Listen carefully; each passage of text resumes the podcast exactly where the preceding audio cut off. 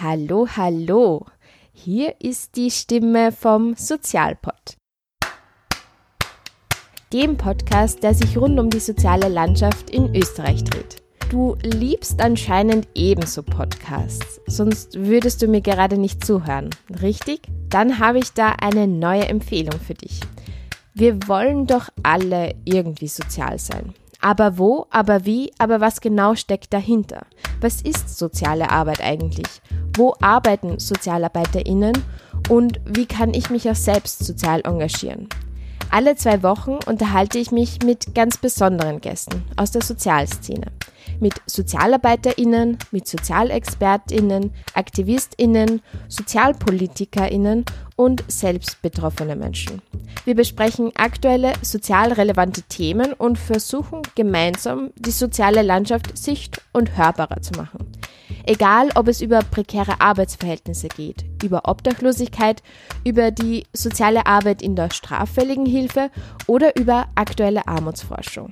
Der Sozialpod setzt genau da an. Er will Wegschauen bekämpfen und somit soziale Problemlagen enttabuisieren. Wenn euch diese Themen interessieren, dann freut mich das natürlich. Ihr könnt einfach mal reinhören bei www.sozialpod.com oder überall dort, wo man Podcasts hören kann. Ihr kennt es eh.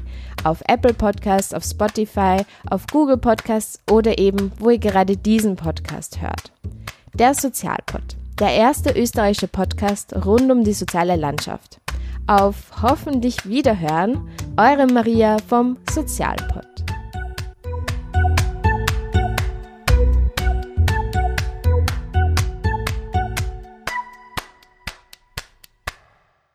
Mir ist es einfach wichtig, das Patriarchat nachhaltig zu zerschlagen und dafür setze ich meine Stimme und meine Arbeit ein. Wie wir handeln, bestimmt, wie die Welt aussieht. Ich glaube, dass Feminismus immer die Überwindung des Patriarchats zum Ziel haben muss. Es gibt ja viele verschiedene Formen von Gewalt und es gibt ja nicht nur körperliche Gewalt, es gibt auch psychische Gewalt und es gibt auch epistemische Gewalt. Das ist auch eine Gewalt, die auf Wissen basiert. Wir können tatsächlich von einer Kolonialisierung des weiblichen Körpers sprechen. Wenn Frauen gleich auf sind mit Männern, dann geht es der Gesellschaft besser. Dann geht es nicht nur den Einzelnen besser, den Frauen und den Männern, sondern auch allen. Die werden zu keiner Veränderung kommen, wenn wir diese Veränderung nicht gemeinsam machen, weil wir eine Gesellschaft sind. Hallo und herzlich willkommen bei Große Töchter. Es freut mich sehr, dass ihr wieder mit dabei seid, dass ihr zuhört, denn wie immer haben wir ein sehr wichtiges Thema zu besprechen heute. Es freut mich auch sehr, dass ich wieder ein paar neue Steady-SupporterInnen begrüßen kann und mich bei ihnen bedanken darf. Danke Andrea, danke Vincent, danke Roswitha und danke Michael. Wenn ihr euch jetzt fragt, Steady, hä? was ist das genau? Was meint sie genau? Nun, dieser Podcast ist ja gratis. Ihr könnt ihn gratis hören, ihr könnt ihn gratis abonnieren. Aber wenn man möchte, kann man für den Podcast auch freiwillig bezahlen und zwar unter steadyhq.com slash große Töchter Podcast. Der Link dazu ist in den Shownotes. Also wenn ihr diesen Podcast gut findet, wenn ihr findet, dass es Arbeit ist, die unterstützt und bezahlt gehört, dann könnt ihr gerne, wenn es euch möglich ist, den Podcast finanziell unterstützen auf Steady. In der heutigen Folge ist Beate Hausbichler zu Gast. Beate Hausbichler ist die Chefredakteurin von Die Standard. Das ist sozusagen die feministische Redaktion bei Der Standard. Und sie hat ein Buch geschrieben. Und dieses Buch heißt Der verkaufte Feminismus, wie aus einer politischen Bewegung ein profitables Label wurde. Dieses Buch ist im Residenzverlag erschienen und es geht darum, wie durch die Popularisierung von Feminismus eben auch ein Verkauf der Bewegung stattgefunden hat. Also es geht sehr stark um Popkultur, es geht stark um Werbung und über all das sprechen wir auch in der heutigen Folge und es war wirklich ein hochgradig interessantes und informatives Gespräch und ich freue mich einfach immer wieder sehr, dass es mein Job ist, sozusagen mit so klugen, ja, umsichtigen und coolen Leuten wie Beate sprechen zu können. Und ich hoffe, ihr lernt auch einiges dazu oder euch macht das Gespräch Spaß. Also viel Spaß mit der heutigen Folge. Hallo, liebe Beate. Danke, dass du dir Zeit genommen hast. Sehr gerne, hallo. Ähm, ich beginne ja immer mit so einer kurzen Vorstellung meiner Gäste, beziehungsweise gebe ich meinen Gästen die Möglichkeit, sich selbst vorzustellen. Also, wer bist du und was machst du so? Äh, ich bin Journalistin. Ich arbeite seit 2008 für den Standard. Ähm, eigentlich immer schon vorwiegend für die Standard, für unsere frauenpolitische Seite, die ich seit 2014 leite. Und ja, das ist eigentlich so mein, mein Vollzeitjob und mein Brotverdienst sozusagen. Und ich habe im letztes Jahr ein, mein erstes Buch geschrieben über Feminismus, weil ja dann doch einiges zusammenkommt in all den Jahren, was man so mhm. recherchiert und eigentlich in Geschichten nie unterbringt. Und äh, ja, das war jetzt sozusagen meine Arbeit neben der Arbeit. Mhm. Und das Buch heißt Der verkaufte Feminismus, ist übrigens im ähm, Residenzverlag erschienen. Ich werde das dann eh in die Shownotes packen. Dann können die Leute sich das auch kaufen. Ähm, wer hat denn den Feminismus verkauft und wer kauft ihn? Also, das, äh, also wer, wer ihn verkauft hat, das lässt sich jetzt so ganz einfach nicht sagen. Also mir ist es ganz wichtig zu sagen, dass es jetzt nicht um mir um nicht um äh, individuelle Personen geht, um Einzel, um Handlungen von Einzelnen, sondern äh, mir geht es darum, anzuschauen, äh, inwiefern sich Teile des Feminismus benutzen lassen für, für etwas, die letztendlich wiederum den Feminismus schaden können.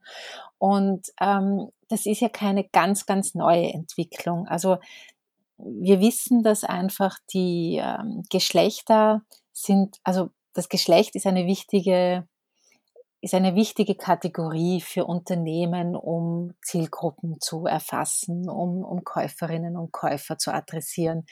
Ähm, wir haben das ja ganz stark bei Kindern am Radar. Also wenn man an Gender Marketing denkt, dann denken wir meistens an diese an diese Bilder von Kleidungs, äh, Bekleidungsgeschäfte, wo die eine Hälfte gräulich, bläulich, dunkel Superhelden und die andere Hälfte Lilifee-mäßig, äh, mhm. lila, rosa ist und so. Also daran denken wir, wenn wir an Gender Marketing denken. Aber de facto ist ja unsere gesamte Konsumwelt durchgegendert. Es ist ja, wir haben ja man könnte fragen, warum brauchen wir Duschgels für Frauen? Warum brauchen wir Shampoos für Frauen? Haben Männer keine trockenen Haare und nur Frauen feine Haare? Also das sind ja eigentlich, ähm, das geht ja über Gender Marketing bei Kindern weit, weit hinaus. Das heißt, das Gender ist im Prinzip schon sehr, sehr lange eine ganz wichtige Kategorie für Unternehmen. Und äh, insofern hat man sich schon äh, auf das auch fokussiert, was machen Frauen schon in den 30er, 40er, 50er Jahren, 60ern, was machen Frauen zu Hause, wie können wir sie am besten bei ihrer Hausarbeit, wie können wir sie am besten erwischen als Kundin. Gut, jetzt hat es bekanntlich in, äh, in den 70ern die zweite Frauenbewegung gegeben und da ist natürlich dann das Thema der Autonomie, der Selbstbestimmung aufgekommen. Und ähm, das war damals alles andere als massentauglich. Also wir wissen ja, wie äh, mit damals sogenannten Emanzen äh, medial umgegangen wurde. Das waren ja totale, ähm, ja, das waren ja totale Feindbilder in der Breite der Gesellschaft. Aber dennoch ist etwas durchgesickert, was auch schon in den 80er Jahren äh, Werbeleute aufgegriffen haben, nämlich eben dass Begriffe wie Autonomie und Selbstbestimmung, Selbstbewusstsein, dass es extrem verheißungsvolle Begriffe sind. Also da, da hat der Feminismus für Frauen schon etwas äh, Themen aufgebracht, die ja wirklich eine Verlockung sind. Und Unternehmen haben das äh, haben sich das entlehnt und für ihre Produkte auch diese Verheißungen ähm, ins Schaufenster gestellt. Ähm, damals hat es aber noch nicht so eine enge Verzahnung explizit zu Feminismus gegeben. Das war dann einfach, man hat dann das Charlie Girl ist ein berühmtes Beispiel von der Andy Zeisler, die auch ein Buch über den Konsum von Feminismus geschrieben hat vor einigen Jahren. Das Charlie Girl ist ein, äh, ein, eine Werbefigur vom, von dem Parfum Revlon.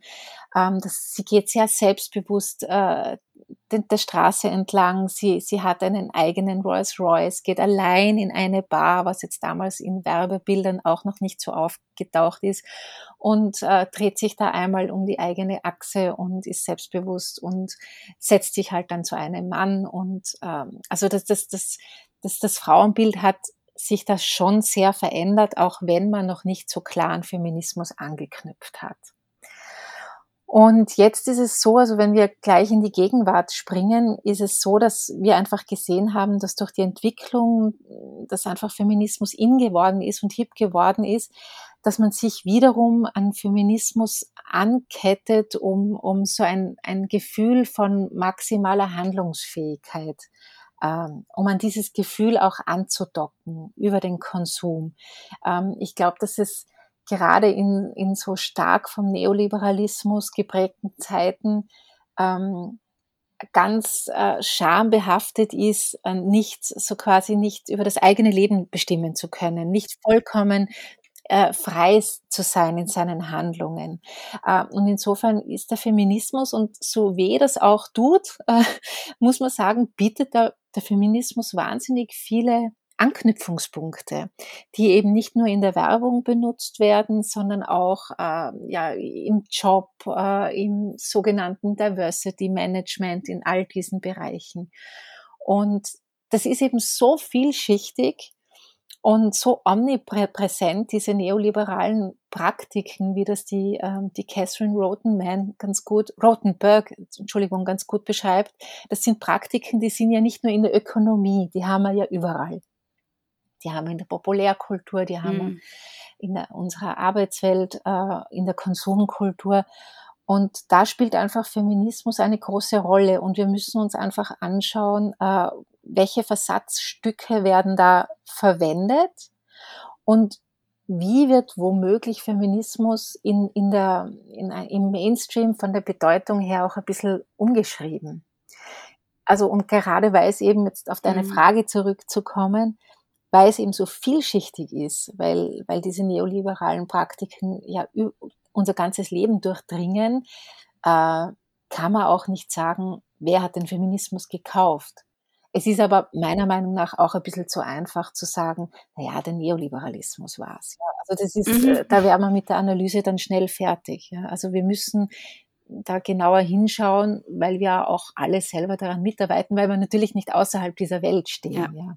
Ja, du hast ja jetzt ein paar sehr interessante Sachen angesprochen, auf die ich unbedingt noch ähm, zu sprechen kommen mag. Ähm, ein Wort, das jetzt immer wieder gefallen ist, ist Neoliberalismus. Ich würde das vielleicht vorher gerne noch klären, was das eigentlich genau ist, weil du sprichst ja in deinem Buch auch vom progressiven Neoliberalismus. Also mhm. was, was ist damit genau gemeint, dann auch im Kontext deiner Analyse? Also der progressive Neoliberalismus, das ist ein Begriff, den die Nancy Fraser äh, eingebracht hat vor einigen Jahren, wenn ich äh, jetzt richtig bin. Und zwar meint sie äh, damit genau so etwas, wie ich auch im Buch versucht habe zu zeigen, dass der Neoliberalismus äh, ja kein konservativer, kein konservatives Projekt per se ist. Also der Neoliberalismus mhm. ist ja ein Projekt, der ähm, davon profitiert, dass man eben nicht konservativ ist, dass man nicht irgendwie traditionelle Strukturen und Gesellschaftsformen übernimmt, sondern ähm, dass es sehr wohl ist, dass jetzt Parteien beispielsweise ein, ein gesellschaftspolitisch sehr progressives Programm haben können, äh, zum Beispiel was Lesben- und Schwulenrechte betrifft, also diese gesamte LGBTIQ-Thematik sehr fortschrittlich ist, was, was Frauenrechte betrifft, was ähm, Antidiskriminierung betrifft. Und andererseits aber, dass diese Form von, ähm, von Freiheitsgedanken, der ja auch im Liberalismus natürlich drinnen steckt, äh, auch diese Eigenverantwortlichkeit, also diese Aufweichung der sozialen Netze begünstigt. Das ist ja etwas, was, wenn man sich äh, das durchdenkt, das schließt sich ja nicht aus. Also ich weiß schon, dass in, in linken Kreisen Liberalismus sehr ähm, ein bisschen zu einem Schimpfwort äh, verkommen ist, aber wenn man es ein bisschen größer oder von, von einer äh, abstrakteren Perspektive aus anschaut, geht, ist, es ja so, dass eine sehr stark liberale Wirtschaftspolitik und eine sehr progressive Gesellschaftspolitik, das schließt sich logisch überhaupt nicht aus. Und das lässt sich vielleicht ganz gut ähm, mit den Demokraten in den USA beschreiben, die, die ja jetzt für europäische Verhältnisse ja absolut keine linke Partei sind. Ja. Äh, also das ist ähm, äh, ja, das ist eben, das meint die Nancy Fraser mit progressiven Neoliberalismus, dass man hier sehr wohl ähm, andockt an, an Bewegungen, an zukunftsorientierte Denk- und Handlungsweisen, aber dass dieser, dieser Fokus auf das Individuum und das Einzelne dann das große Politische als, als so quasi als Basis für das alles ja dann schon ein Programm ist für jene, die in dieser Progressivität mitmachen können, die aber äh, stark eben, also armutsgefährdete Menschen außen vor lässt. Also diese ganzen strukturellen Themen, die ähm, Feministinnen stark, stark machen, sehr wohl außen vor lässt. Mhm. Ich habe den Eindruck, dass es ganz oft so ein, ähm, eine, eine Form der Progressivität ist, die halt sehr stark in Identitäten denkt, genau. aber so die sozioökonomischen Grundlagen halt komplett auslässt. Also ähm, es geht dann halt um Gender, Sexuality, Diversity und so, aber, genau. aber nicht um Klasse zum Beispiel, ja? was ja nicht nur eine Identität ist, sondern halt irgendwie auch die Grundlage von allem. Genau, ja. Also genau. Und wenn du jetzt irgendwie wahrscheinlich in den USA jemanden mit Klasse kommst, dann bist du schneller mal die Kommunistin. Ja, also ja. es ist ja in Europa ja noch äh, auch nicht viel, aber noch eher Thema. Mhm. Aber ist ein bisschen klar geworden, was da gemeint ist mit ja, ja. Neoliberalismus?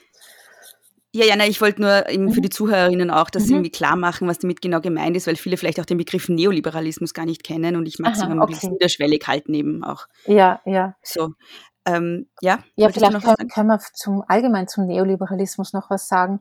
Da habe ich schon einiges recherchiert und es ist halt das Problem an diesem Begriff ist, dass es keine klare Definition gibt und es natürlich denken viele an einer an eine Wirtschaftsform oder eine ähm, eine bestimmte Art der, der Wirtschaftspolitik, die ganz stark mit Nancy Reagan und mit Nancy Reagan. Mit Nancy Reagan, ja, ich war gerade verwirrt. mit Ronald Reagan ja. und Margaret Thatcher, das waren die beiden, in Verbindung gebracht wird.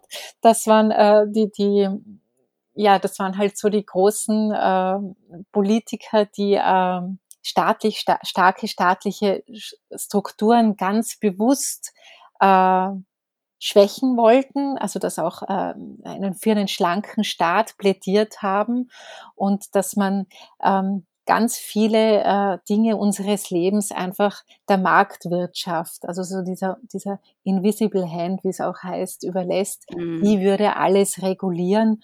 Und insofern ist dann der Staat sehr schlank und das Individuum muss muss sich notgedrungenerweise sehr äh, stark äh, in diese Gesellschaftsform einbringen. Und das ist jetzt so eine, äh, ja, eine allgemeine Beschreibung, wie man jetzt Neoliberalismus äh, als Wirtschaftspolitik beschreiben könnte.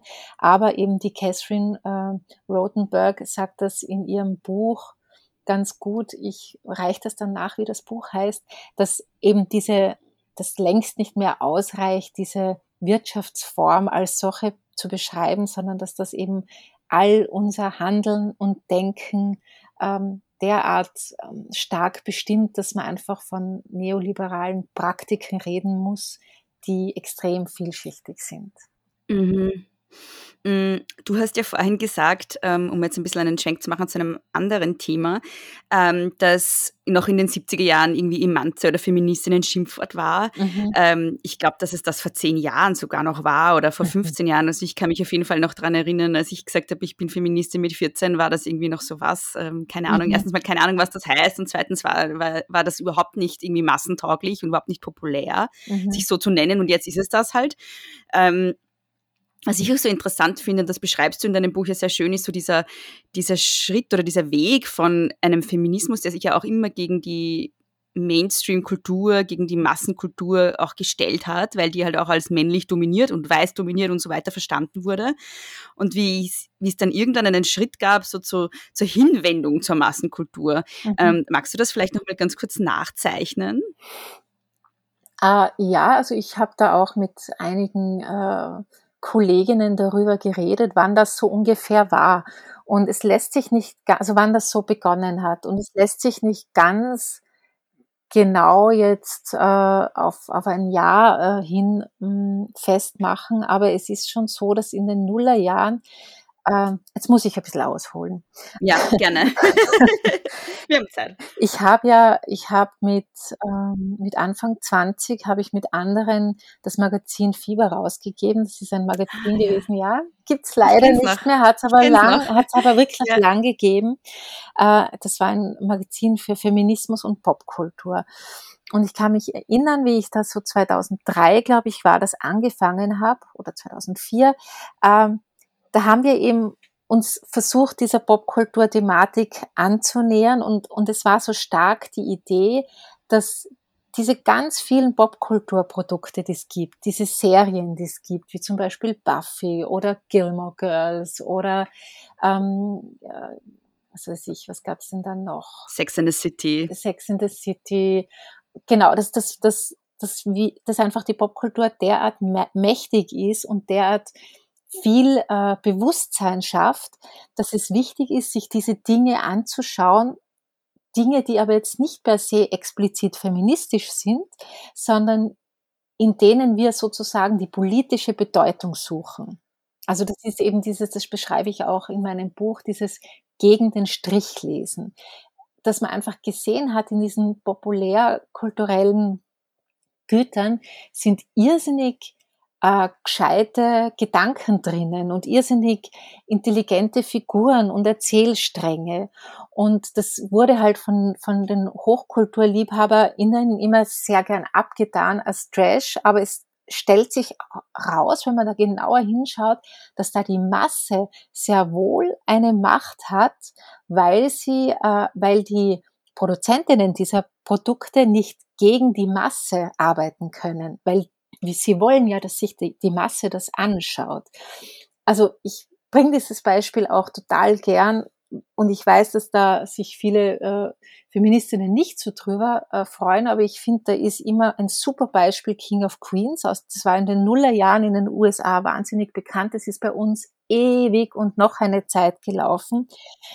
Das, das, das, das ist so ein, gutes Beispiel, wie man die, so eine Serie lesen kann. Also es ist immer wieder durch seinen Freund, also der Hauptdarsteller ist ein weißer Arbeiter und dann gibt's aber ähm, den Großvater, der durch jegliches soziale Netz fällt, der dann im Keller seiner Schwiegertochter leben muss.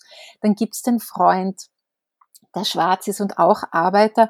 Und da gibt's dann immer wieder so ein Geplänkel über Rassismus, das eigentlich sehr intelligent ist. Und dann gibt's eben die, äh, die zweite Hauptfigur, seine Frau, die äh, eigentlich ständig an diesem amerikanischen Traum scheitert. Die hackelt viel, wohnt in einem kleinen Haus im Vorort, äh, muss sich um ihren Vater kümmern und sie macht genau das, was ihr eigentlich immer eingeredet wurde. Streng dich an, sei eine gute Bürgerin, äh, ja, funktioniere einfach in diesem System, dann wird es schon klappen. Und es, es, es, es geht sich aber hinten und vorne nicht aus. Es, man kommt zu nichts. Und das ist, das ist in dieser Serie, finde ich, total deutlich, wenn man sie auf das hinliest. Und sie ist dann auch irgendwann, sie wird wirklich von Staffel zu Staffel, wie, äh, äh, wie sagt man, äh, sie wird einfach immer grantiger. Und das ist so schön zu, be zu beobachten. Sie ist frisch verheiratet in der ersten Staffel und in der Staffel 10 ist sie einfach nur mehr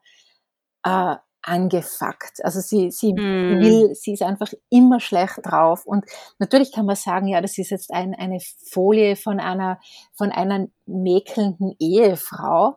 Das ist aber meiner Meinung nach totale oberflächliche Beobachtung. Ich sehe da wahnsinnig viel Politisches äh, drin. Sie, ihr reicht, sie will nicht mehr freundlich sein, nicht zu ihrem Vater, nicht zu ihrem Mann, nicht zu ihrem Chef. Und, äh, und das war eben damals bei Fieber, war das halt, ähm, das hat wahnsinnig viel Spaß gemacht, das rauszuarbeiten und, und zu schauen, was, was steckt denn da drinnen? Was für wichtige Bedeutungen der Masse, welche Probleme der Masse stecken in diesen Kulturgütern. Und das haben ganz viele gemacht. Das hat das Bitch Magazine gemacht. Ich weiß nicht, ob du das kennst, dieses US-amerikanische, mhm, ja, ja. ja, das mhm. eh auch die Andy Zeisler macht. Mhm. Uh, das Bitch Magazine hat das ganz toll gemacht, macht es noch immer ganz toll. Das Fieber hat es gemacht. Dann hat, sind in den Nullerjahren ähm, Webseiten gekommen, feministische, wie die Mädchenmannschaft im deutschsprachigen Raum, dann das Missy Magazine ein bisschen später.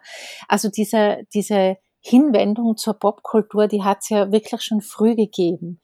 Und das ist, hat vielleicht damit zu tun, dass man irgendwie so aufeinander aufmerksam geworden ist, oder dass, dass vielleicht auch die Populärkultur gesehen hat, da gibt's einfach wahnsinnig viel Potenzial an Zuschauerinnen, die, die unsere Produkte lieben, die Popmusik lieben, die äh, populäre Serien lieben.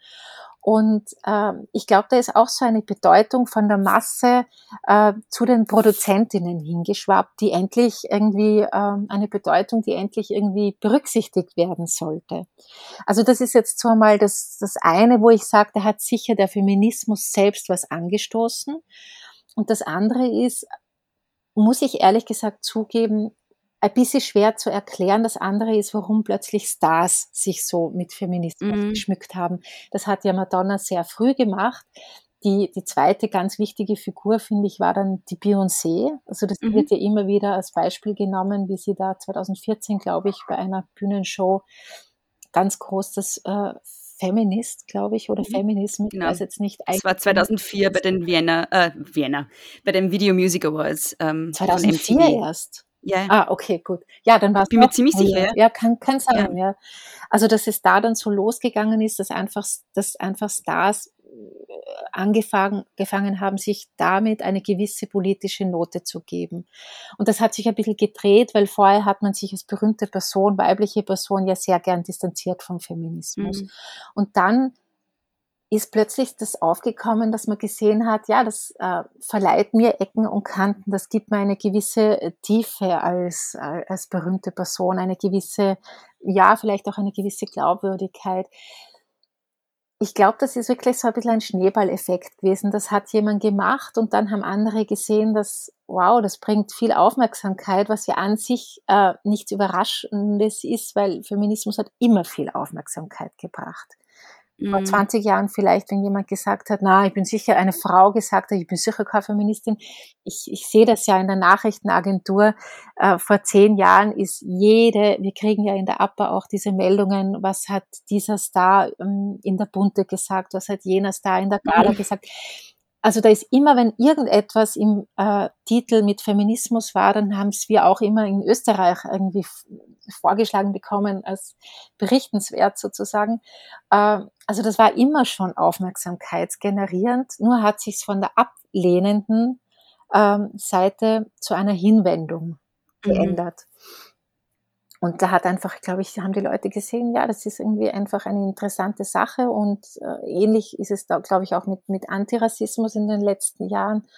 Und so hat das angefangen in, in zwischen, ich würde es wirklich, äh, zwischen 2005 und 2020 ist so, ich habe 2008 bei D-Standard angefangen, da war das schon noch sehr, sehr, sehr anders, wirklich, das war schon noch ähm, viel negativer behaftet, aber spätestens ab 2011 2013, wie diese ähm, in Deutschland die Kampagne, die Aufstehen-Kampagne über Sexismus in den Medien, die, die Laura Himmelreich angestoßen hat, als sie der Rainer Brüdele ähm, blöd angemacht hat in einer Bar. Das war die erste große virale äh, Kampagne, und dann natürlich mit, mit MeToo.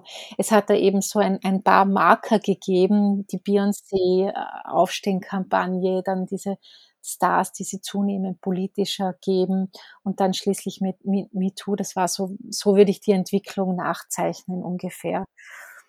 Und, und parallel dazu auch wirklich genau die Sachen, die echt kommerziell sind. Also mit diesen Entwicklungen, die ich jetzt so genannt habe, sind parallel als Hintergrundrauschen in den Nuller, Mitte der Nullerjahre die DAF-Kampagne. Es fällt auch genau in diesen Zeitraum. Da ist es dann losgegangen also diese Body Positivity Kampagne.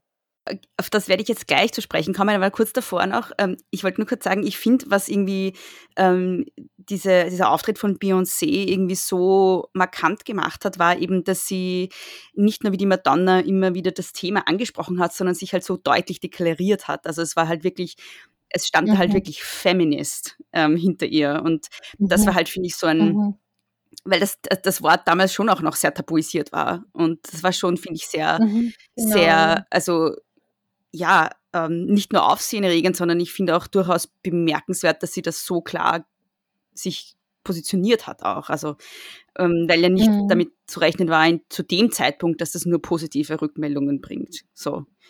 Ähm, Das stimmt, ja. Man muss aber auch sagen, sie hat damals schon eine irrsinnige äh, Position gehabt im Ja. Business. Das Ja, das muss man stimmt auch, schon ja. auch sehen, ja. Aber, aber du hast recht, ich, das ist, das ist auch, finde ich, der interessante Unterschied zur Madonna. Madonna hat das nie so, also die Madonna ist ja von vielen Feministinnen als Feministin gelesen worden Ja. und auch, ja, da kann man jetzt ewig drüber stre- streiten, ob zu Recht oder nicht, aber äh, das hat die Madonna eigentlich so explizit äh, nie so in den Raum gestellt, wie, wie die Beyoncé jetzt mit diesem Auftritt. Ja. Natürlich die Madonna schon auch in vielen Hinsichten, aber das war schon noch einmal ein, andere, ein anderes Level, ja, das würde ich auch so sehen. Ja. sie hat halt nie gesagt, ich bin Feministin. Und was ich in dem Lied von der Beyoncé auch noch interessant fand, ich, ich höre dann gleich auf, über Beyoncé zu reden, ich bin halt nur ein Riesenfan, aber sie hat in diesem Lied, wo das dann auch, also zu die- das, das Lied dieses Auftritts, ähm, da hat sie ja auf dem Album auch die Chimamanda Ngozi Adichie Ja, gefeatured, genau, ja. was ich ja auch sehr bemerkenswert fand, dass sie halt das Mikro sozusagen auch abgegeben hat an jemand anderen. Zitiert hat. Und das, ja. Genau, ja. Das war- Nicht nur zitiert hat, sondern es war tatsächlich die Rede, also Ja, tatsächlich genau, ein. Ausschnitt der Rede in Mhm. dem Lied. Mhm. Was ich doch auch feministischer fand, als nur selbst zu Wort zu kommen. Aber Stimmt, das ja. gab es bei, bei der Madonna ja überhaupt nicht. Im Gegenteil, da gab es ja immer wieder äh, so Cultural Appropriation Vorwürfe gegen die Madonna, dass Ja. sie halt, ich glaube jetzt, das war jetzt im Video zu Music oder was, ich weiß jetzt gar nicht. Also, dass sie halt dieses Twerken, glaube ich, heißt das, Ja. dass sie so angeeignet hat und dass das halt dann immer in ihren Videos nur Weiße machen und so. Also da ist die Beyoncé sicher ähm, zehnmal reflektierter oder ja, ihre. Ja, wir wollen jetzt auch nicht Madonna-Fans beleidigen. Nein, es ist ja eine völlig andere Zeit. Also es ist Ja, ja, genau, ja. Zeit ist jetzt übertrieben, aber ich glaube, das hätte damals bei Madonna auch nicht funktioniert. Das muss man auch so Mhm. sagen. Ja, wahrscheinlich. Äh, Du hast jetzt schon die DAF-Kampagne angesprochen und das Thema Body Positivity. Mhm. Ähm, warum kritisierst du denn Body Positivity Ja. in deinem Buch? Äh, also ich, Weil es ist ja an sich Ja. was Gutes, oder? Wenn Ja. man sich in seinem Körper wohlfühlt. also ich muss vorausschicken, ich bin schon sehr streng mit Body Positivity. Mhm. Äh, und ich, ich, ich, ich habe mir einfach überlegt, bei den Themen, die ich angehe in meinem Buch, äh, habe ich mir überlegt, so mit äh, so quasi wie, wie, wie sehr ich das kritisieren soll, wollte ich ein bisschen davon abhängig machen, wer sich denn so draufsetzt. Und also, wo ich mir einfach denke, bei, Posit bei Body Positivity war die Schnittfläche für Unternehmen und auch für ganz herkömmliche Frauenmagazine so groß, äh, dass man da irgendwie diese Bewegung, wie sie jetzt ist, das ist wichtig zu sagen, schon ganz genau anschauen muss. Warum ist die so ein, ist da die Anknüpfungs, äh, warum ist der Anknüpfungspunkt so verlockend für Unternehmen? Und was ich so problematisch daran finde, ist, dass zum Beispiel DAF hat das gemacht. Das ist ja wirklich, wir kennen das ja alle, äh, dass, dass man so ein gewisses Aufatmen hat, wenn man einmal eine Frau sieht, die nicht wie alle anderen Models ausschaut. Man findet sofort sympathisch und es ist total verständlich und nachvollziehbar. Aber was ich so seltsam finde, äh, wenn man zum Beispiel auf die DAF-Seite schaut, dass äh, da gibt es dann so eigene Rubriken äh, zu eben Körpergefühl, Body Positivity, äh, mit Studien, wo sie Umfragen machen, wer sich wann unwohl fühlt und so weiter, wie es Mädchen geht mit ihrem Körper. Und dass das komplett von dem Produkt wegfällt. Also in dieser, das ist eine Webseite eines, einer, einer Marke, die zu einem riesen Konzern gehört, die Mörderkohle machen.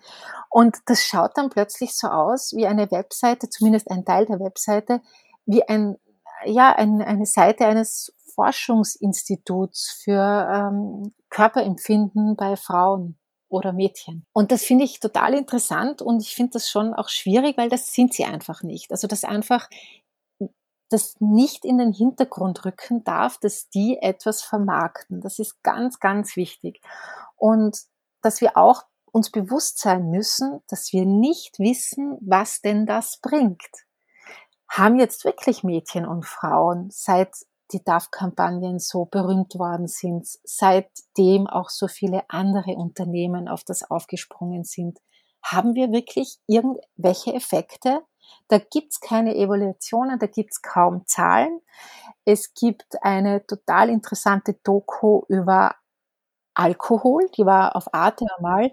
Und da hat eine, eine britische Forscherin gesagt, die das sehr wohl untersucht haben. Es gibt ja von, von Alkoholfirmen, von großen Alkoholunternehmen, äh, gibt es ja immer wieder so Bewusstseinskampagnen, so Don't Drink and Drive und äh, wo, wo auch dazu angehalten wird, nicht zu saufen, sondern einfach nur ein Glas halt zu genießen und all das.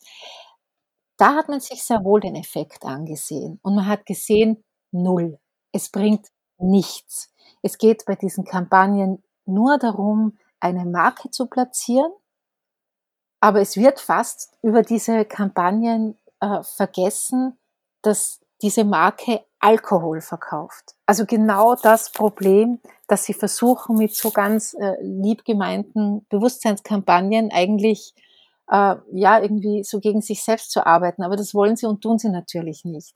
Niemand trinkt weniger, äh, weil jetzt ein zum Beispiel Heineken äh, auf, auf einem Etikett oder eine tolle Kampagne hat, dass man sich nicht äh, zur komatös saufen soll. Ja, also das passiert nicht und das passiert schon gar nicht. Äh, das sind, wir wissen, wir Feministinnen wissen ja, dass Bewusstseinskampagnen immer so, na, funktionieren sie, aber sie funktionieren jetzt, das weiß man zumindest von diesen ähm, ähm, Kampagnen, die von Alkoholfirmen kommen, funktionieren sie nicht. Und, und es, es interessiert auch niemand, was die Body Positivity Kampagnen für einen Nutzen für eine Wirkung haben. In erster Linie propagieren sie ihre, ihre den Markennamen. Und es ist schon okay, und ich habe das ja zeitlang, eine Zeit lang bei D-Standard auch gemacht, dass wir, das war so Anfang der, der 2000, wann war das? So 2011, 2012, 2013, weiß ich noch, da sind oft so Meldungen gekommen, äh, eine australische Tamponmarke zeigt jetzt Blut in ihrer Werbung, wow, super, alle freuen sich drüber. Und ich denk mal, äh, jetzt im Nachhinein würde ich das journalistisch nicht mehr machen. Das ist eine Kampagne, die ist halt, äh, da ist halt irgendwie Twitter und Instagram das alles neuer gewesen und deshalb ist es nicht so als Kampagne rübergekommen, sondern immer als Tabubruch. Und ich brauche jetzt als Femini auch wenn ich ein feministisches Medium betreibe, brauche ich nicht so eine Werbung promoten. Das äh, erscheint mir jetzt im Nachhinein einfach als falsch.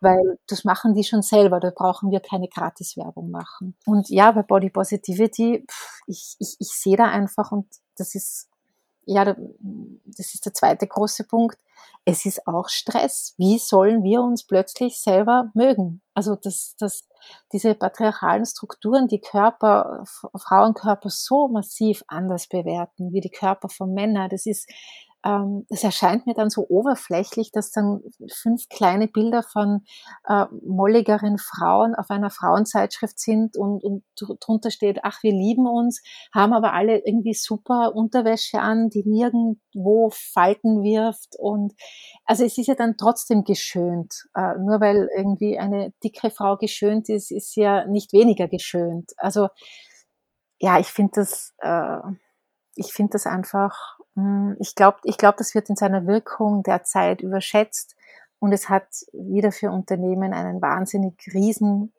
Nutzen. Es ist eine total einfache Imagepolitur und ich glaube einfach, wir, also so, man sollte sich eher drauf, äh, auf andere Sachen konzentrieren, wie da jetzt zusätzlich noch für Unternehmen Werbung zu machen, die sich jetzt da, die jetzt gnädig sind und äh, keine super ähm, misogyne Werbung mehr machen.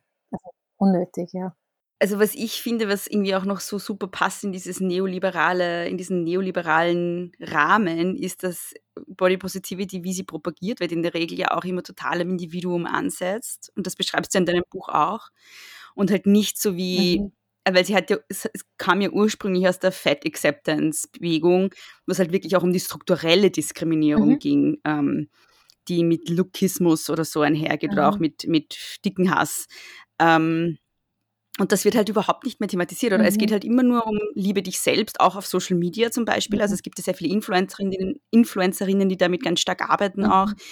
Und es geht nie um, also es werden nie sozusagen die strukturellen Thematiken aufgearbeitet. Ja, genau, ja. Also es ist, äh, genau, das sehe ich auch so. Es ist immer so, es wird maximal darüber geredet, was für, was, was es für die Psyche macht, wenn, wenn, äh, wenn halt überall so extrem ähm, fitte Körper zu sehen sind. Das ist vielleicht hin und wieder Thema, aber inwiefern zum Beispiel äh, Menschen aufgrund ihres Äußeren nicht eingestellt werden, ob man vielleicht ernsthaft darüber nachdenken sollen, dass wir alle die Fotos weglassen müssen bei Bewerbungen und alles sowas. Das ist überhaupt nicht Thema. Ja, es ist ja nicht einmal äh, Thema, dass sich da Medien selbst eine halbwegs vernünftige Richtlinie zurechtlegen, dass sie da einfach nicht immer extrem abwertende Bilder von, von dicken Menschen zeigen. Ja, also da, ist nichts gibt's da. Und das ist auch, das hat auch Body Positivity null gebracht, finde ich bisher. Hm.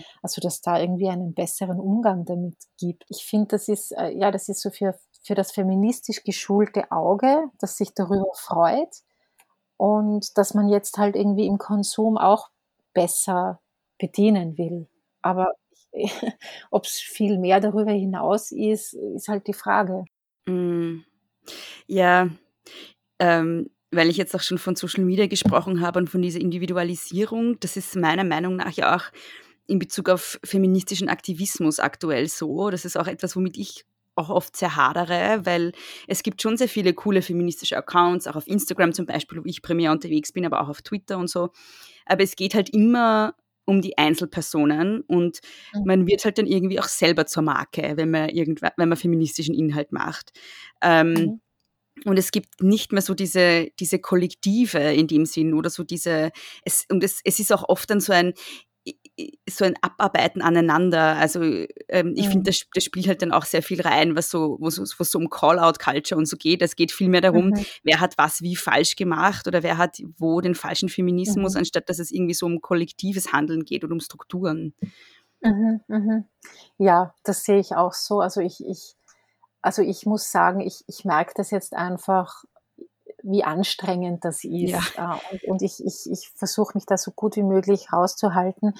Aber das, was du gesagt hast, ähm, dass es eben ums Individuum geht und das Individuum ja irgendwie im Netz eine Marke sein muss. So quasi, um, um dort erfolgreich zu sein. Also wie wir uns auf Instagram und wie wir uns auf Twitter inszenieren, ob wir dort Erfolg haben jetzt in, in Form von FollowerInnen, das hängt ja ganz stark mit so äh, mit Marktlogiken zusammen, die wir uns da jetzt total auch unkritisch, äh, die wir übernehmen.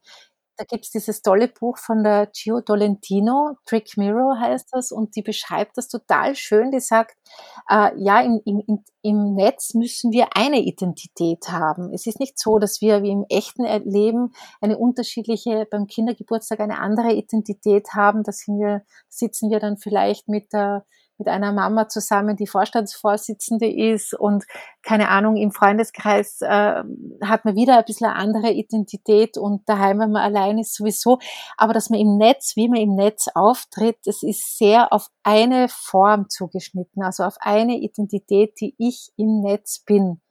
Und, äh, und diese Identitäten sind meiner Beobachtung nach ja immer sehr, äh, wie soll ich sagen, die sind immer eindeutig. Da gibt's keine Schattierungen. Da ist man dann immer extrem feministisch. Da ist man immer extrem woke. Da ist man immer richtig, wie du gesagt hast, äh, sprachlich hundertprozentig sicher. Da ist man immer edgy.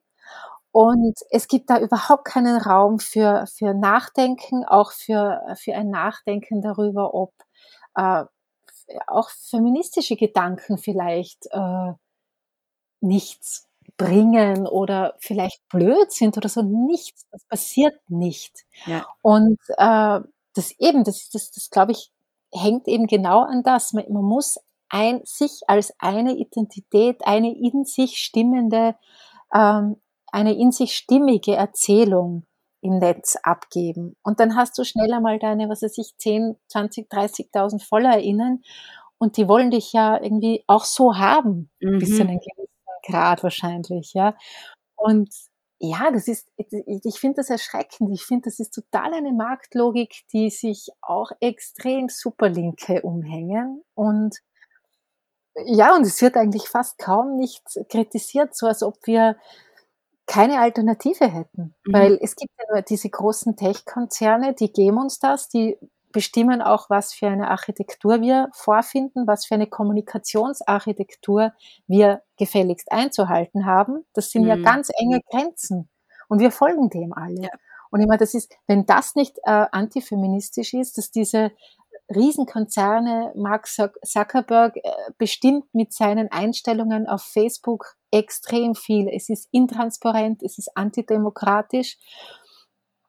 Und wir, äh, wir setzen die Ellbogen äh, gegeneinander ein, weil wir auch dieser Logik der Aufmerksamkeitsökonomie folgen. Also mhm. es, ist, es ist schon wahnsinnig interessant und wird fast ein eigenes Buch abgeben. Aber wie gesagt, der Buchtipp von der Gio Tolentino, das Trick Mirror, die, das ist ganz ein tolles Buch.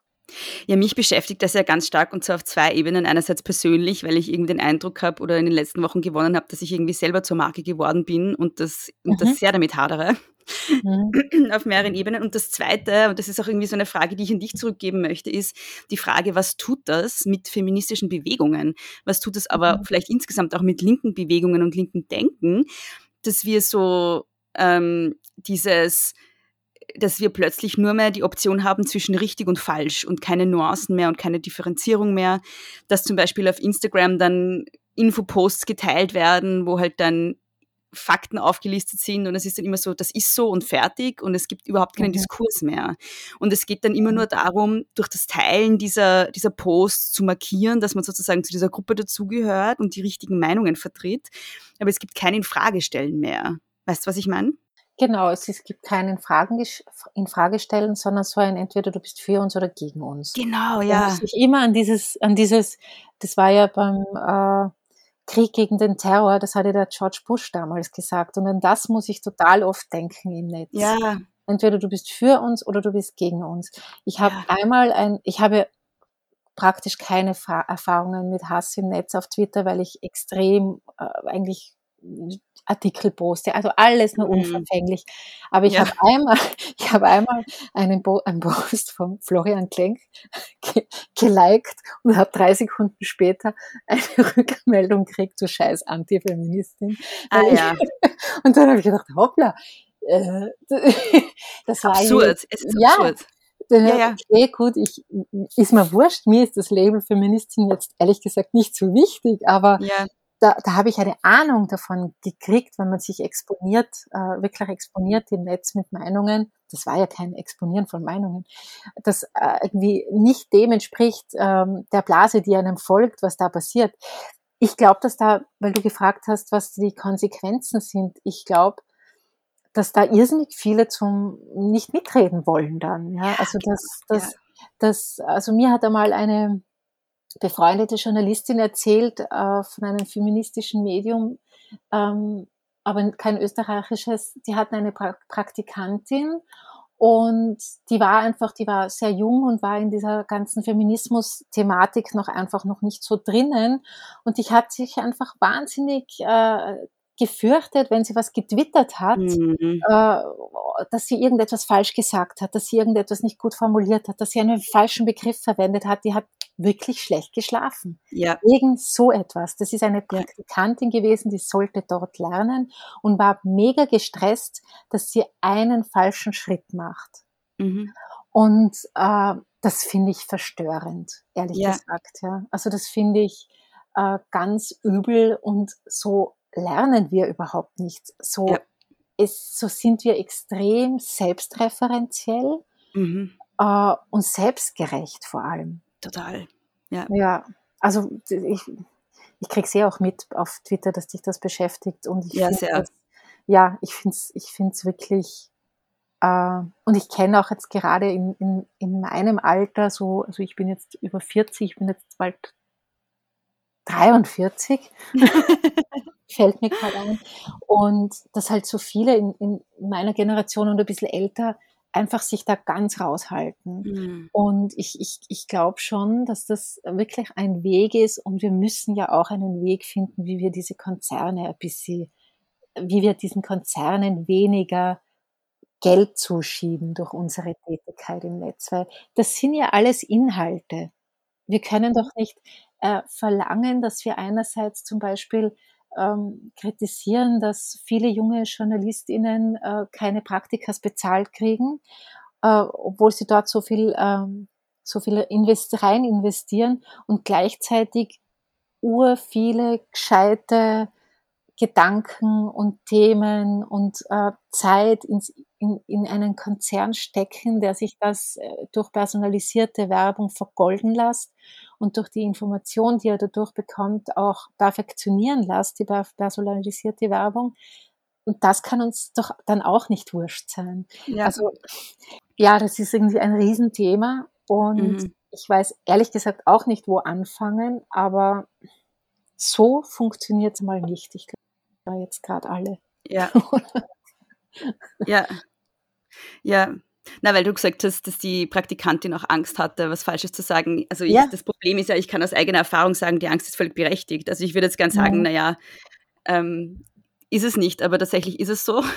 weil der mhm. Diskurs halt total ähm, wie soll ich sagen, ähm, unterkomplex und undifferenziert geführt wird und es ist immer mhm. nur gut und böse und ja oder nein. Und ja, mhm. es macht mir große Sorge und es macht mir auch große Sorge, dass man eben, wie du gesagt hast, aus einer antikapitalistischen Perspektive heraus agiert eigentlich und dann halt irgendwie gratis Arbeit macht für Mark Zuckerberg. So. Ja. und aber ja. gleichzeitig irgendwie auch nicht weiß, ob es möglich ist, sich aus diesem Raum rauszuhalten, weil es dann halt doch wichtig ist. Es ist doch ein wichtiger Diskursraum, aber eigentlich auch nicht. Also ja, ja. ich glaube, es ist sehr komplex und sehr schwierig irgendwie. Und ähm, ich glaube, da muss noch sehr viel auch ähm, an, an feministischer Arbeit irgendwie dran passieren, wie wir damit umgehen oder an, an Diskurs passieren, wie wir damit umgehen sollen. Das stimmt. Und, und man muss ja sehen, es ist ja ein relativ neues Problem. Ja. Ja, also es sind ja, es ist ja nichts Neues, dass im, im Feminismus immer Themen aufkommen, die äh, neu sind, weil sich ja die Gesellschaft Gott sei Dank laufend verändert. Immer in den 70ern war es noch äh, völlig okay, wenn man einen, einen, einen feministischen Raum äh, macht und nur Cis-Frauen äh, reinlässt. Äh, heute ist das sehr wohl eine große Debatte und es ist gut so, dass es eine Debatte mhm. ist. Die Debatte haben wir schon länger und ist auch noch nicht gelöst, aber die mit den sozialen Medien, die haben wir noch kürzer und sie ist mhm. hochkomplex mhm. und ja, das finde ich auch, das ist eine total riesen, also eine riesen Herausforderung und vor allem es ist auch die Herausforderung, wie gehen wir mit, mit Antifeministen um im Netz, weil mhm. die werden ja extrem gestärkt gerade. Also ich habe ja. gerade gestern mit der Susanne Kaiser ein Interview gehabt, die hat dieses tolle Buch Politische Männlichkeit geschrieben, wo es eben um Incels geht. Noch ein Buchtipp. Und äh, die, die, die zeigt schon, also sie zeigt schon ganz, ganz äh, klar in ihrem Buch, dass ähm, das mit dem Netz dieser Frauenhass stärker worden ist, dass man nicht sagen kann, ach Gott, die Typen hat es früher am Stammtisch auch gegeben. Nein, mhm. die sind sozial teilweise wirklich ja, extrem inkompetente Leute, die absolut nicht mehr äh, gezwungen sind, in die Welt hinausgehen, sondern die wirklich ihre Stunden, Tage, Jahre vor dem Computer verbringen und sich dort wirklich äh, radikalisieren in Richtung Frauenhass. Also das ist wirklich ein Problem, das wir durch äh, soziale Medien und das Netz haben. Und das ist kein altes Problem, das halt jetzt ein bisschen sichtbarer ist. Ja. Ja, ähm, so zum Schluss. Wir kommen vom Hundertsten. Ja, aber es ist halt auch wirklich ein hochkomplexes Thema und es hängt so viel dran, ja. finde ich auch. Also eigentlich könnte man, glaube ich, über den Buch irgendwie zehn Stunden Podcast machen. Ähm, Weil es ja so viele Themen andockt, gell? So zum Schluss möchte ich irgendwie noch die Frage stellen, wie weiter? Also du zeichnest ja das Bild, dass wir einerseits mhm. so eine Popularisierung von Feminismus erleben oder zumindest von einer sehr verkaufbaren, oberflächlichen Version dessen, was Feminismus auch sein kann oder wie es auch aussehen kann. Und mhm. andererseits sagst du aber, ja, aber wenn wir uns jetzt die sozioökonomischen ähm, Bedingungen anschauen, in denen Menschen leben, wenn wir uns jetzt die Ressourcenverteilung anschauen, egal ob es jetzt Geld oder Arbeit oder Macht ist, dann ist irgendwie nichts passiert oder sehr wenig. Ähm, mhm. Also irgendwie dieser Feminismus, der da so populär ist, der bringt nichts. Mhm, Und mhm. wie kommen wir jetzt weiter? Wie kommen wir da raus vielleicht auch? Mhm. Also das ist natürlich eine schwierige Frage. Ja. Äh, also ich glaube, ein Teil der Antwort ist, dass wir weiterhin uns, also wir sollten uns nicht verleiten lassen in diese Wohlfühlblase einzusteigen, wo ich mir dann einfach ein, ein radikal klingendes, ein Shirt mit einem radikal klingenden äh, Spruch überziehe und das Gefühl einzig allein, weil es das schon gibt, äh, habe, dass alles schon ein bisschen besser geworden ist. Das ist sehr verlockend. Ich verstehe das auch. So äh, feministischer Aktivismus ist sicher eins der anstrengendsten Dinge überhaupt. Mhm. Aber wir müssen halt immer wieder auf diese äh, Zahlen schauen. Wie steht es um die Femizide? Wie steht es um die Gehaltsschere?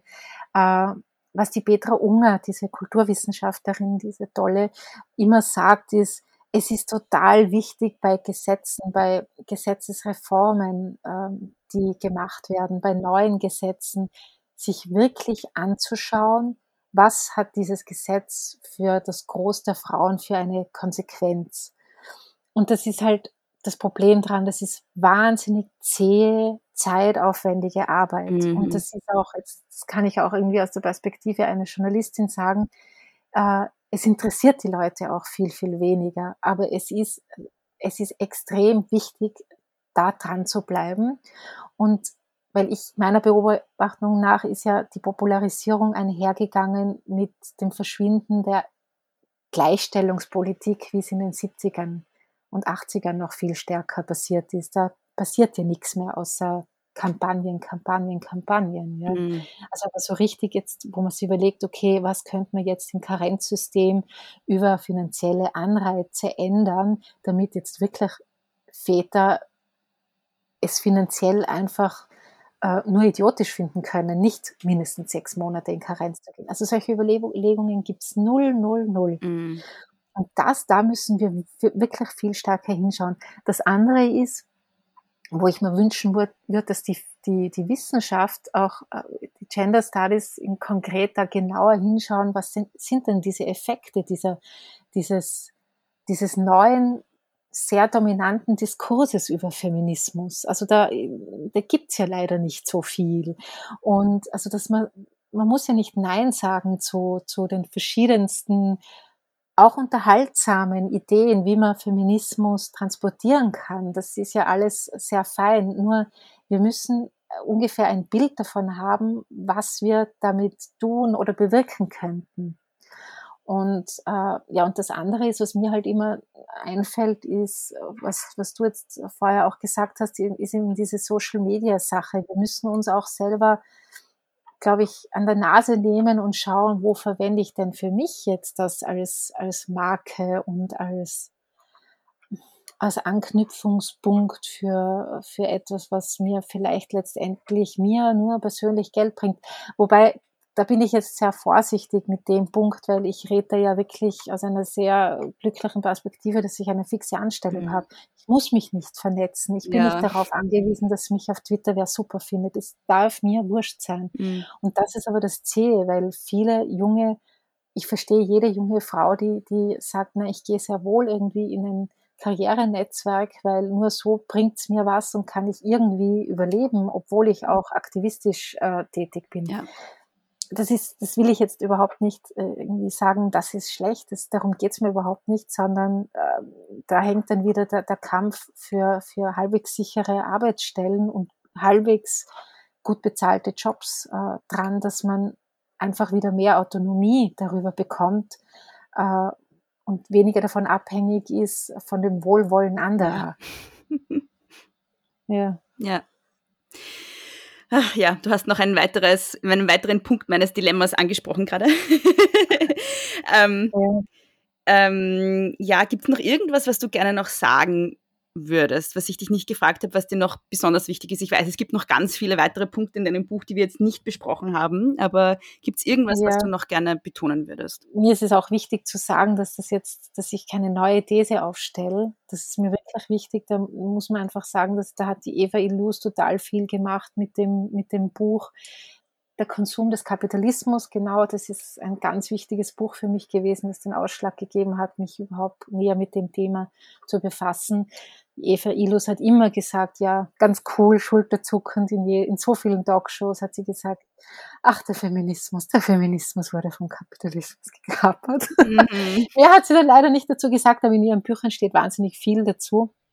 Und eben die Andy Zeisler, äh, die Bitch Magazine mit Herausgeberin und Erfinderin, hat auch ein super Buch dazu geschrieben, weil das so ein riesen Thema ist. Also ich glaube, da, ähm, da gäbe es noch wahnsinnig viel dazu zu sagen. Und ich habe wirklich nur die Themen angerissen.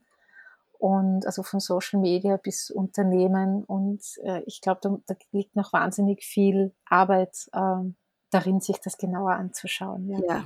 ja.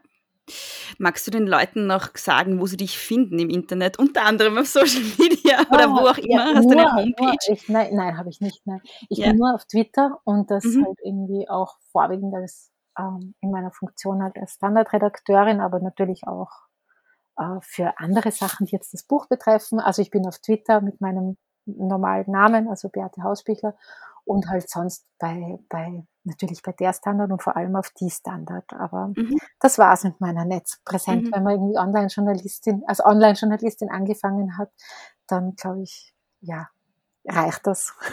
Das reicht, ja, ja, ja. Reicht das und du hast wahrscheinlich, hast wahrscheinlich genug Anfeindungen schon im, im Standardforum und brauchst sie nicht auf Twitter auch noch. Ja, aber wie gesagt, da bin ich auch in einer total äh, passablen. Ich habe, die moderieren das und ich schaue seit Jahren nicht ins Forum. Ja. Wirklich, ich bin da wirklich ganz gut. Es ist für mich leider ein bisschen eine Parallelwelt, weil es gibt sehr wohl Themen, wo ganz gute Beiträge darunter gepostet werden. Bei meinem leider eher nicht. Ja. Also vielleicht auch noch eine kurze, ähm, eine kurze, ein kurzer Rat auch an die Zuhörerinnen, dass sie nicht das, ähm, das Forum lesen sollen. Nein. Nein, bei die Standard nicht. Bei den Immobilien zum Beispiel geht das gut. Ah, ja, bitte. Schau. Es gibt Bereiche, wo das ganz gut funktioniert. Ja. Nicht bei Feminismus. Nein, nein, nein. Dann danke ich dir, liebe Beate. Ja, sehr, sehr gern. Das war, es hat Spaß gemacht. Danke auch. Ja, mir auch. Dankeschön. Vielen Dank, liebe Beate, für das tolle Gespräch und danke an euch fürs Zuhören. Beate findet ihr als b-hausbichler auf Twitter und natürlich als Redakteurin bei Die Standard von Der Standard. Große Töchter findet ihr auf Instagram at große Töchter Pod und auf Facebook. Mich wiederum findet ihr auf Twitter und auf Instagram at Frau Frasel. Auf Facebook bin ich zwar auch, aber so gut wie nie mehr. also besser Instagram und Twitter at Frau Frasel. Wenn ihr mir etwas mitteilen wollt, wenn ihr zum Beispiel auch Gast sein wollt oder wenn es ein Thema gibt, von dem ihr findet, dass es unbedingt besprochen werden sollte oder wenn es einen Gast gibt, den ich unbedingt einladen soll oder wenn ihr Feedback habt, Lob oder Kritik, dann bitte an große Töchter Podcast at gmail.com. Wenn ihr den Podcast gut findet und unterstützen wollt, dann könnt ihr das wie gesagt auf steady, steadyhq.com slash große Töchter Podcast. Aber wenn euch eine monetäre Unterstützung nicht möglich ist oder ihr das nicht wollt, kein Problem, ihr könnt den Podcast natürlich weiterhören. Ich freue mich sehr, dass ihr alle mit dabei seid. Man kann den Podcast auch ohne Geld unterstützen und zwar indem man ihm eine 5-Sterne-Bewertung und eine kurze Rezension auf Apple Podcasts schenkt oder indem man Folgen auf Social Media teilt, indem man den Podcast sowieso abonniert, das ist sowieso gratis und indem man Freundinnen und Freunden vom Podcast erzählt. Ich wünsche euch noch eine schöne Woche, genießt die Sonne und lest alle das Buch von Beate Hausbichler, Der verkaufte Feminismus. Bis zum nächsten Mal, nicht kleinkriegen lassen.